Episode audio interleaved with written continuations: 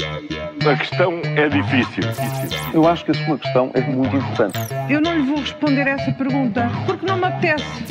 Ficará eventualmente a pergunta no ar. É uma boa pergunta essa. E esta sexta-feira falamos da estranha saga da justiça, centralismo judicial. Cada caso é um caso, eh, mas começamos olhar para o deserto.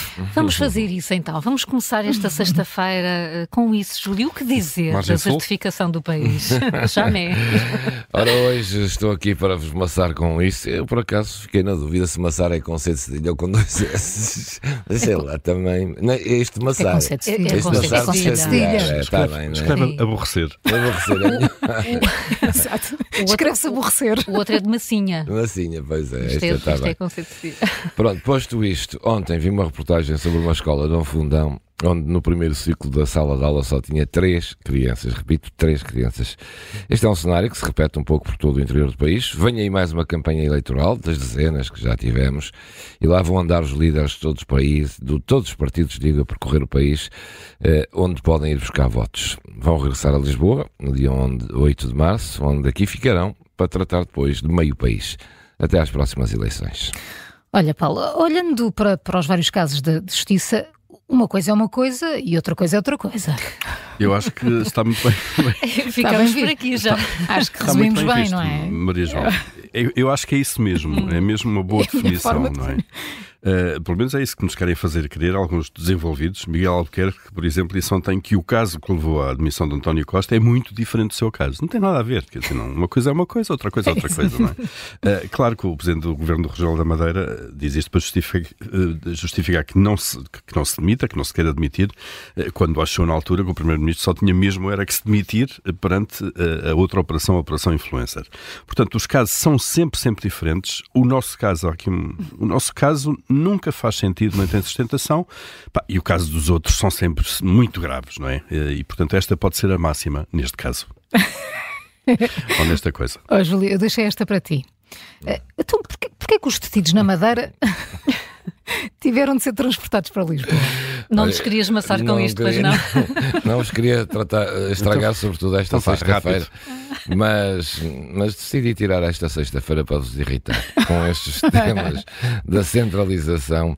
Mas o nosso companheiro aqui do Observador, o Luís Rosa, especialista em justiça, eh, embora ele diga que não é jurista, eh, explicou muito bem aqui ontem no Contracorrente de ontem. Também Porque é a pergunta que- foi bem colocada. A pergunta, não, eu, por acaso vou dizer.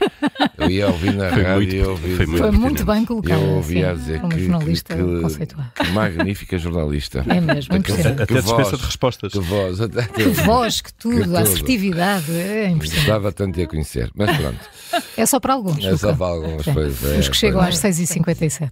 E então, explicação porque é que os detidos da Madeira tiveram de ser transportados para Lisboa. Diz Luís Rosa, mais competentes, mais meios, melhores infraestruturas, maior capacidade.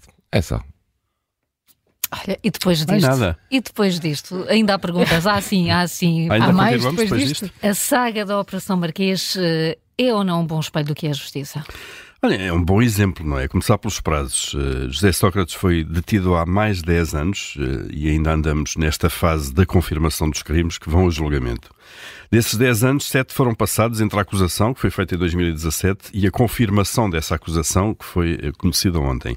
Pelo meio ficou, obviamente, a instrução, eh, feita pelo juiz Ivo Rosa. Eh, Houve o recurso dessa, de- dessa instrução, ou do resultado dessa instrução feito pelo Ministério Público, e agora a decisão desse recurso no Tribunal da Relação. Bom, depois a ideia também que isto pode ser assim uma espécie de totoloto de acordo com o juiz que pega no caso, não é?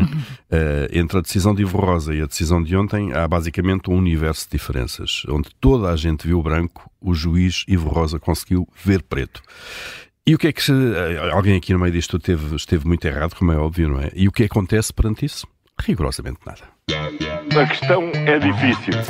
Eu acho que a sua questão é muito importante. Eu não lhe vou responder essa pergunta porque não me apetece.